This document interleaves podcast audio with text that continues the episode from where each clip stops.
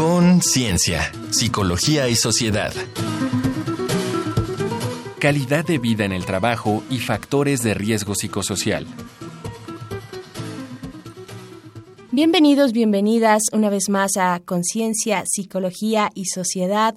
Transmitimos a través del 96.1 de Radio UNAM. Este es el espacio radiofónico de la Facultad de Psicología en el que abordamos temas desde el enfoque psicológico con especialistas, académicos, académicas de aquella facultad. Así es que bienvenidos sean. Y pues yo soy Berenice Camacho, comparto la conducción en esta ocasión con la doctora Mariana Gutiérrez Lara. ¿Cómo estás, Mariana? Qué gusto estar del otro lado de los micrófonos contigo. Muy contenta, Veré, de contar con tu apoyo para este tipo de programas en donde intentamos poner sobre la mesa situaciones de la vida real que nos incumben a todos y este es el tema de hoy, calidad de vida en el trabajo. Agárrense, calidad de vida en el trabajo, sus factores de riesgo psicosocial, nuestro tema de hoy.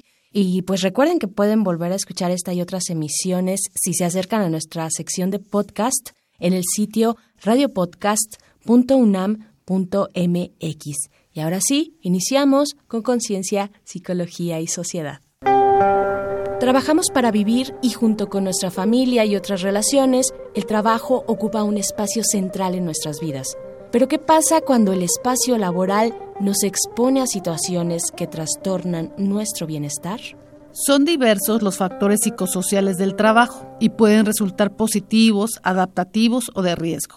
Estos incluyen aspectos del puesto y el entorno laboral, como el clima y la cultura organizacionales. Las funciones asignadas, las relaciones interpersonales y el diseño y contenido de las tareas interactúan también con factores externos como los roles familiares y domésticos o aspectos individuales como la personalidad del trabajador. Los riesgos psicosociales pueden provocar estrés y otros problemas de salud al trabajador y afectan negativamente a la empresa entre ellos, la Agencia Europea para la Seguridad y la Salud en el Trabajo ha identificado las exigencias excesivas, la falta de autonomía, el apoyo inadecuado o insuficiente, las relaciones deficientes, incluida el acoso, por supuesto, el conflicto o falta de claridad en los roles, la mala gestión de los cambios organizativos y la violencia verbal o física. Entonces, ¿qué debemos entender por calidad de vida en el trabajo?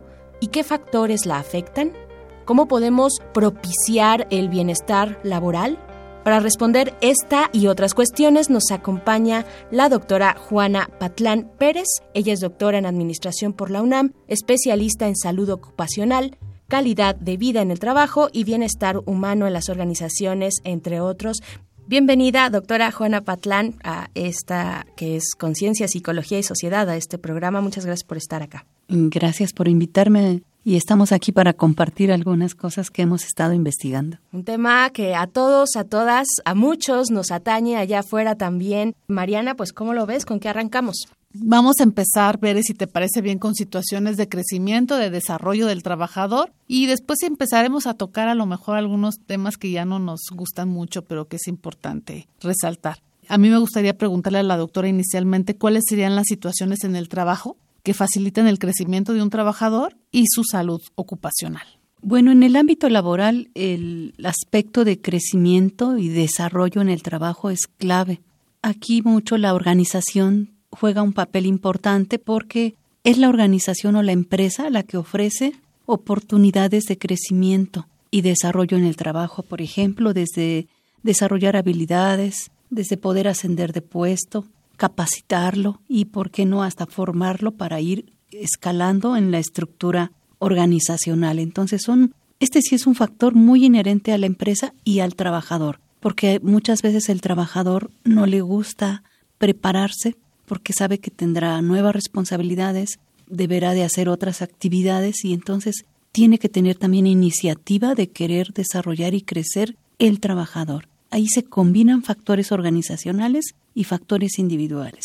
Y en la salud ocupacional, bueno, intervienen muchos factores del trabajo, del puesto de trabajo, del ambiente de trabajo y de la misma organización que contribuyan a que el trabajador preserve, mantenga su salud laboral, tanto su salud física, eso implica que son factores de seguridad y salud en el trabajo, hasta su salud psicológica, o su salud mental. Entonces también la organización juega un papel importante en ello y la persona, porque tiene que tener hábitos saludables también. Es una conjugación de los dos. Claro, y tocando y llegando a este punto, doctora, pues ¿qué podemos entender, qué debemos entender por clima organizacional y qué impacto tiene en los trabajadores? Bueno, el clima organizacional es una percepción que tiene el trabajador o todos los miembros de una organización respecto a la misma organización, es decir, son es la forma en cómo ellos perciben a la organización, a las características de la organización, por ejemplo, la comunicación, las relaciones interpersonales, el liderazgo de directivos, si reciben o no reconocimiento, si están satisfechos, si son motivados por sus superiores. El clima organizacional es una serie de percepciones que tiene la persona o el trabajador acerca de la organización, el ambiente de la organización, el, ¿cómo se llama? el puesto de trabajo, la, la función de los jefes, los, los superiores, y tienen un gran impacto en el trabajador porque el clima influye en el trabajador. Ejemplo, si hay un clima hostil, el trabajador no se va a desenvolver adecuadamente. Si hay un clima de, de mala comunicación, el trabajador también le puede provocar estrés. Entonces, el clima organizacional influye en la conducta del trabajador. Por eso es muy importante que el clima, los climas sean favorables, positivos, agradables. Yo iba, iba a comentar justamente que tiene que ver con incluso con el manejo de conflictos, ¿no? Porque el tema en un trabajo no es que no haya conflicto, que no haya diferencias, que no haya situaciones estresantes o tensas, sino que se sepan manejar. Entonces yo supongo que el clima organizacional, doctora, también tendrá que ver con cómo se manejan las situaciones cuando estamos en problemas, digámoslo así, ¿no? Sí, incluso, bueno, sí toda la solución de problemas, de conflictos, cómo se maneja la relación interpersonal la comunicación no solo entre compañeros y entre sino entre personal y sus superiores. Esta parte de la forma en cómo se trabaja, si se trabaja en equipo, individualmente, si hay apoyo social, todo ese conjunto de factores van a influir para que los resultados sean mejores. Claro, pues estamos platicando con la doctora Juana Patlán. Calidad de vida en el trabajo es nuestro tema de hoy. Les invitamos a hacer una pequeña pausa para escuchar un dato que deja huella. Un dato que deja huella.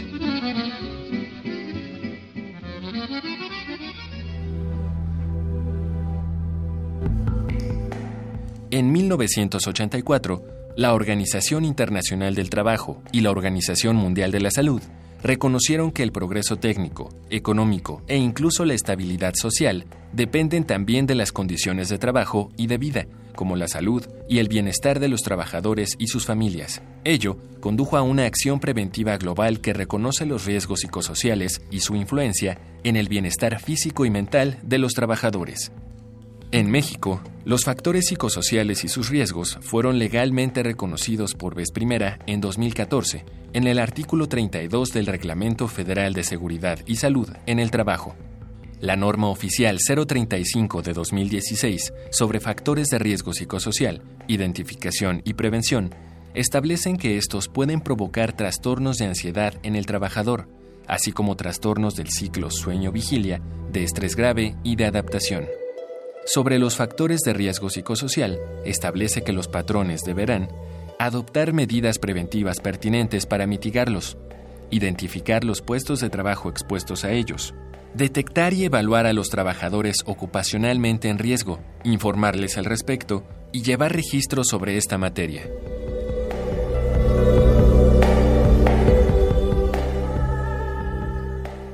Gracias por continuar en sintonía con Radio UNAM. Estamos en Conciencia, Psicología y Sociedad platicando de la calidad de vida en el trabajo. Díganos ustedes, pues, cómo se sienten, pues, con este ritmo de vida que todos y todos llevamos.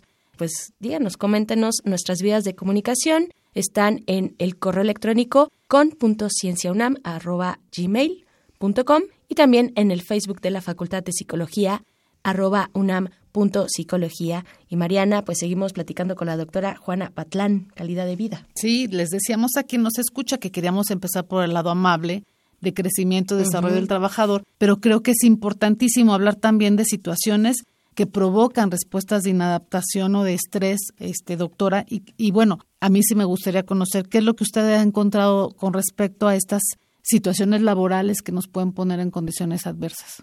Bueno, serían muchas, desafortunadamente que hay muchas, que generan estrés. Voy a mencionar algunas. Por ejemplo, eh, la sobrecarga. La sobrecarga hoy es una constante en gran parte de los trabajos. La intensificación de la carga de trabajo el atender a muchos clientes o usuarios, también eso ha sido muy frecuente ya, y además atenderlos manejando muy bien las emociones, es decir, dando un buen trato al, usuario y atender luego a muchos usuarios o clientes.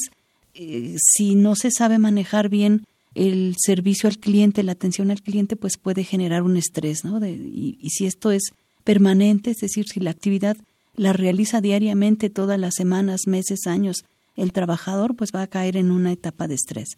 Estaríamos también incluyendo aquí el horario de trabajo, si son horarios fuera del diurno o normal, u horarios largos más allá de la jornada de trabajo, u horarios nocturnos, que son los que crean también mucho estrés, o la inestabilidad en el horario turno, porque luego se le cambia a la persona el horario sin avisarle con tiempo y no puede hacer un plan de vida pues se genera estrés también por una mala comunicación, malas relaciones, un mal liderazgo o mala calidad de liderazgo de los jefes. En el aspecto laboral, el que no tenga capacitación para desempeñar sus actividades también genera estrés.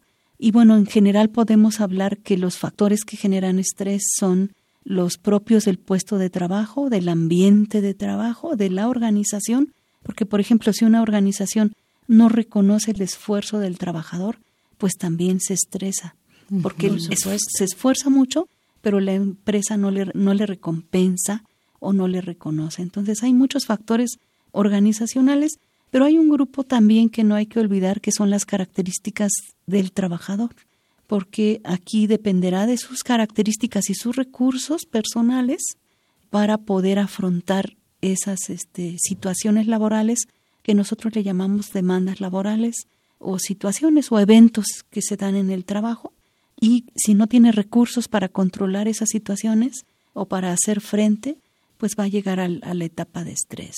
Por supuesto, doctora Patlán. Coloquialmente se dice que en México, no sé si solamente en México, pero que en México se castiga al buen trabajador. Se le castiga con mayor carga de trabajo y no necesariamente se incentiva de manera económica, digamos, su trabajo, ¿no? ¿Qué se puede hacer si quienes nos escuchan pues están identificándose en este espectro, ¿no? De, de una situación laboral adversa, en este sentido, en el sentido de malestar emocional, ¿qué se puede hacer? Bueno, sí, es verdad lo que comenta, que cuando se trabaja y se trabaja bien, creo que tiene uno más carga de trabajo y el que evita el trabajo, entonces ya no se le asigna porque pues como lo evita inteligentemente, ¿verdad? Yo creo que el trabajador que hace bien su trabajo debe tener más recursos personales, sí, mucho autocontrol, mucha autonomía, mucha autoestima, elevar su autoestima, ¿verdad? Para poder tener esa asertividad al dialogar, al comunicarse, esa comunicación asertiva con su jefe, a fin de ir influyendo en una distribución de cargas más justa y equitativa, por ejemplo en una asignación de tareas, una capacitación de tareas también con la debida capacitación, ¿verdad? Es decir, no aceptemos todo porque si no nos saturamos de trabajo, pero sí todo lo que corresponde a nuestro puesto, sí, pero sí tener muchos recursos personales. O sea que también es importante aprender a decir que no. Hay que no necesariamente, ¿no? Hay que aceptarlo todo de manera incondicional, porque a lo mejor eso eh, pues aparentemente marcha todo muy bien en, la oficina, en la empresa, en la industria, pero no necesariamente en mí. Me, es más probable que yo caiga en un desgaste laboral. Sí, en un cansancio, ¿verdad? en, en un este pues desgaste o agotamiento, llamémoslo así. Pero sí, yo creo que hay que tener esa autonomía, ¿no? Para poder autocontrolarnos, para poder comunicarnos y para poder expresarnos. Estamos platicando con la doctora Juana Patlán acerca de la calidad de vida en el trabajo, pero nos interesa mucho saber lo que la gente opina allá afuera, así es que vamos a hacer un pequeño corte para escuchar este Vox Populi. La gente opina.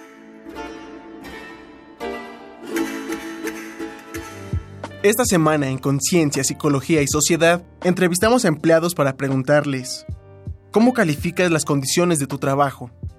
¿Cómo son las relaciones entre jefes y empleados? ¿Qué situaciones ponen en riesgo tu salud o bienestar? ¿Hay algún departamento u oficina que cuide la salud de los empleados? Escuchemos las respuestas.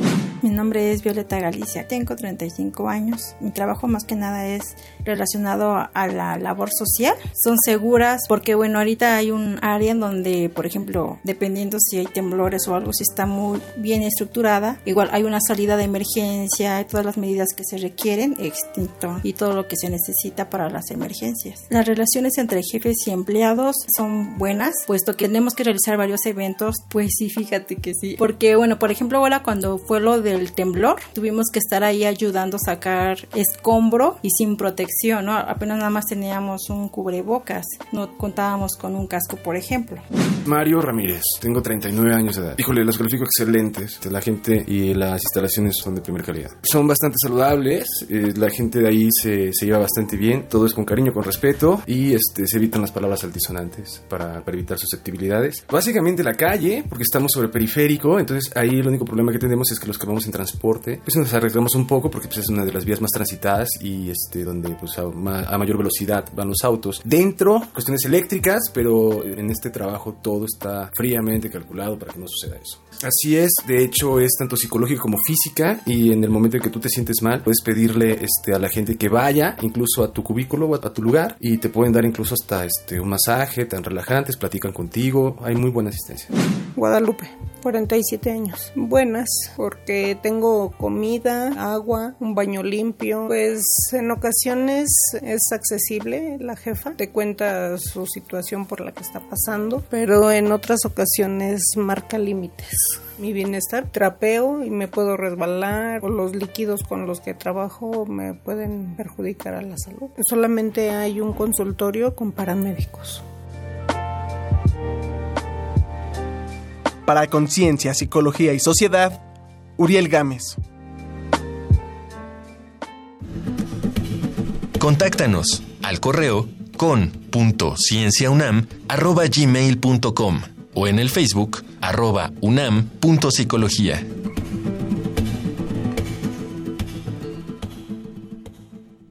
Estamos de vuelta aquí en Conciencia, Psicología y Sociedad platicando con la doctora Juana Patlán, ya hacia el último momento de esta charla tan interesante, pues, y que nos toca a todas y todos, Mariana, pues en nuestro ambiente laboral, de alguna u otra forma, por el contexto en el que vivimos, sobre todo aquellos que habitamos una ciudad, una ciudad tan caótica como esta, la Ciudad de México. Pero pues continuamos, Mariana, ¿con qué seguir hacia este último momento de la conversación? Sí, en unas condiciones en donde dicen los que saben que trabajamos largas jornadas de trabajo, creo que somos de los países que más horas de trabajo tenemos. Ya empezamos a hablar en el bloque anterior acerca de los riesgos del, de bienestar en el, del trabajador y eh, es importante, doctora, tomar esta cuestión de normatividad. ¿Qué nos marca la ley? ¿Qué nos marcan las normas en relación a cómo diagnosticar, atender y prevenir condiciones que ponen en riesgo al trabajador? Bien, desde la Ley Federal del Trabajo ya se habla del horario de trabajo, que no deba exceder de ocho horas o de 40 horas a la semana. Eh, y ahí ya también se habla de la no discriminación, ¿verdad? Por ejemplo. Pero recientemente se publicó el 23 de octubre de 2018 la norma oficial mexicana 035 de la Secretaría del Trabajo y Previsión Social referente a factores de riesgo psicosocial, su identificación, análisis y prevención que esta norma también está en congruencia con el Reglamento Federal de Seguridad y Salud en el Trabajo. Y ahí sí se establece la necesidad de identificar los factores de riesgo psicosocial que generan ansiedad, generan este, trastornos del ciclo sueño-vigilia, generan estrés grave y generan respuestas adaptativas, además de que pueden generar violencia o este, ciertas situaciones traumáticas, violencia o acoso, maltrato en el trabajador. Entonces, en ese sentido, apenas México va a entrar a esa etapa de la normatividad que establece la identificación, el análisis y la prevención de todos esos factores que ponen en riesgo la salud, el bienestar, la calidad de vida del trabajador. Claro, pero es una buena noticia, ¿no? Aunque es un pequeño paso, es una buena noticia que se consideren eh, estos factores psicosociales, ¿no? Dentro de las normas vigentes. Es un gran paso. Ajá. Ese es un gran paso que México está dando, yo creo, ¿no? Y que le abre un gran campo laboral al psicólogo. Claro. Sí, porque las evaluaciones médicas y psicológicas está establecido pueden ser realizadas solo por el médico, el psiquiatra y el psicólogo según sea el caso, además de las instituciones de salud públicas y privadas. Y en ese sentido, esta tarea de la identificación, el diagnóstico, el análisis y toda la prevención, pues creo que es un campo laboral muy bueno para el psicólogo. Sí, abre puertas también, ¿no? A nivel laboral para para nuestro gremio. Esa es una muy buena noticia también. Por supuesto. Muy bien, pues eh, doctora Juana Patlán, también preguntarle cómo, qué posibilidades, eh, qué acciones podemos usar y poner en marcha para prevenir la discriminación, si es que, bueno, prevenir el acoso laboral, perdón, no es discriminación, prevenir el acoso laboral directamente si es que lo tenemos identificado. ¿Qué podemos hacer como trabajadores? Bueno, yo creo que aquí el papel lo juegan tanto la empresa, las organizaciones como los trabajadores. Las empresas deben de tener un protocolo de actuación, desde un mecanismo donde pueda denunciarse, todo un protocolo de que la persona que ha sido objeto de acoso, yo le pondría acoso laboral, eh, violencia en el trabajo. Y como lo dice la norma 35 y malos tratos. Entonces, tener un protocolo donde esté un proceso de donde se pueda denunciar, donde haya un mecanismo para atender inmediatamente al trabajador desde el punto de vista psicológico y en su caso poderlo canalizar en, a una atención ya más especializada y que también se pueda actuar de la de la vía vía este legal, ¿no? Que esté asesorado el trabajador porque eh, desde el punto de vista penal si, si se presentan denuncias, sí proceden, pero si no se presentan las denuncias, no, no se, nunca se, se conoce el, el hecho o los fenómenos. Entonces yo creo que en ese sentido, esas son las como el protocolo de actuación y de atención a la, a la víctima. Y tener un protocolo para prevenir. ¿Cómo se previene? Mejorando la comunicación en, el, en la empresa, eh, capacitando, modificando los estilos de dirección, los estilos de liderazgo de los directivos o jefes que tienen a cargo personal. Eh, ahí hace falta mucho darles habilidades directivas para tratar al personal, para reconocer su esfuerzo, para motivarlo. ¿sí? Esa, parte de formación de directivos es muy importante. ¿no? Y también tener actividades de, eh, pues de que mejoren la relación interpersonal, la comunicación, crear espacios para favorecer la interacción informal entre los trabajadores, ¿verdad? E ir subsanando sobre todo problemas entre personas, entre áreas, a veces las áreas de trabajo están divorciadas y no se conocen. Entonces hay que empezar a veces desde cosas sencillas, como es poner en contacto a las personas, que interactúen, que se conozcan, que mantengan una comunicación más eh, programada, ¿no? Más, más frecuente, ¿verdad? No, no dejarlo a, a, los eventos esporádicos. Eso es por parte de, de, la empresa, digamos, ha sido del trabajador, ¿no? Pero creo que también habría que hablarlo desde el punto de vista del compañero trabajador. Es decir, yo como compañero de trabajo puedo generar cierto tipo de conductas que lleven a que también haya un desgaste en la relación laboral, es decir, no me voy a hacer amigo de todo el mundo, pero sí creo que tendría que ser respetuoso de las de las conductas y del trabajo del otro y supongo que eso también facilitaría el que no lleguemos a acosarnos tampoco entre compañeros, ¿no? Por supuesto. Acosarnos de manera laboral. Claro, se nos, se nos ha acabado el tiempo de esta conversación. Eh, doctora Juana Patlán, le agradecemos mucho de haber estado acá en Conciencia. muchas gracias a ustedes. Gracias. Muchas gracias, eh, doctora en Administración por la UNAM, especialista en salud ocupacional, entre otros muchos temas interesantes como ustedes lo pudieron comprobar. Vamos a hacer una breve pausa para escuchar nuestras recomendaciones culturales. Esto es Reconecta. Reconecta. Recomendaciones culturales sobre el tema de hoy.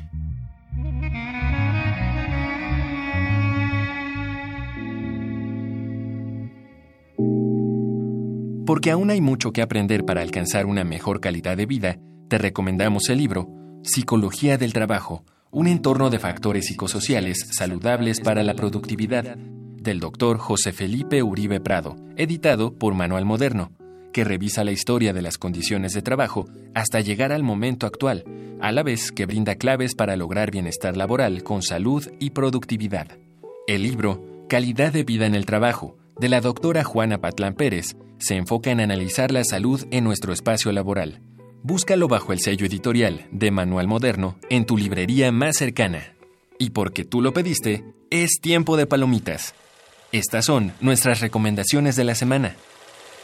En un ambiente futurista, donde las máquinas deciden todo, una mosca mueve los destinos de Harry y Sam.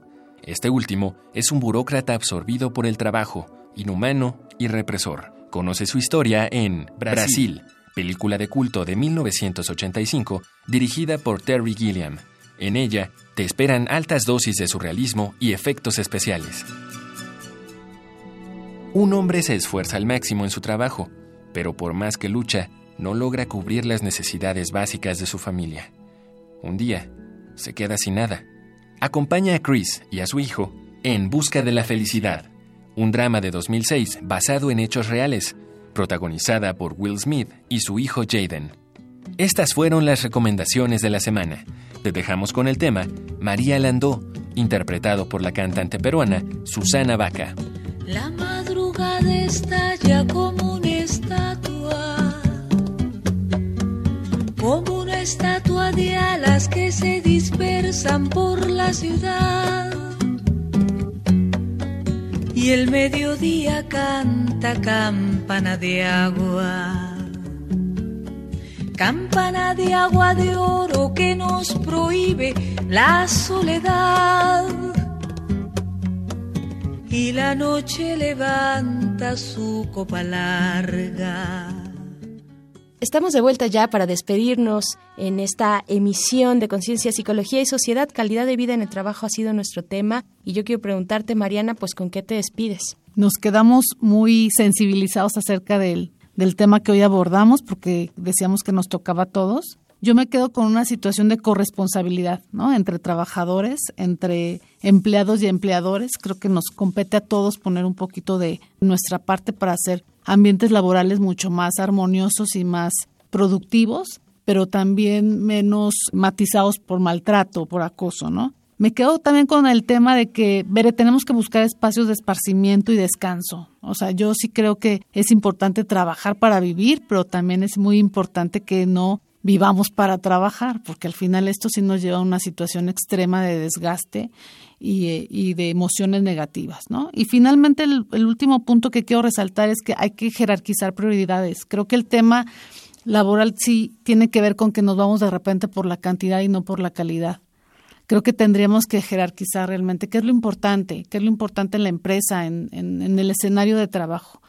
Y creo que una cosa muy, muy importante pues son las personas que conforman ese espacio laboral. Entonces, creo que hay que cuidar a las personas que, que conforman los espacios laborales. Qué interesante lo que dices, porque se han diversificado las los espacios, los entornos laborales, ¿no? Pero esto no necesariamente se ha reflejado en una calidad de vida y en un reconocimiento hacia los trabajadores, ¿no? Tenemos lugares de coworking, tenemos espacios diversos, ¿no? Pero no necesariamente hay una retribución hacia los trabajadores, algo por avanzar. Y bueno, ya no hablemos de eh, cuestiones más de seguridad social, por ejemplo, y lo que esto puede impactar en la vida de, de las y los trabajadores, pero estamos ya para despedirnos de este programa. Muchas gracias a la producción del otro lado del cristal eh, pues gracias también, sobre todo siempre a ustedes que nos escuchan a través del 96.1 de FM, pero también pueden escuchar la retransmisión el próximo jueves a las 7 de la noche en el 860 de AM o si lo desean,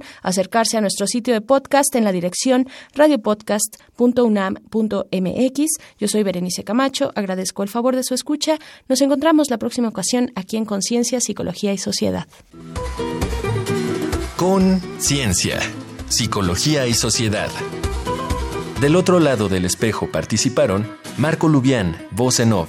Ana Salazar, guionista. Carmen Sumaya, asistente de producción. Augusto García Rubio, vinculación e información. Producción, Frida Saldívar.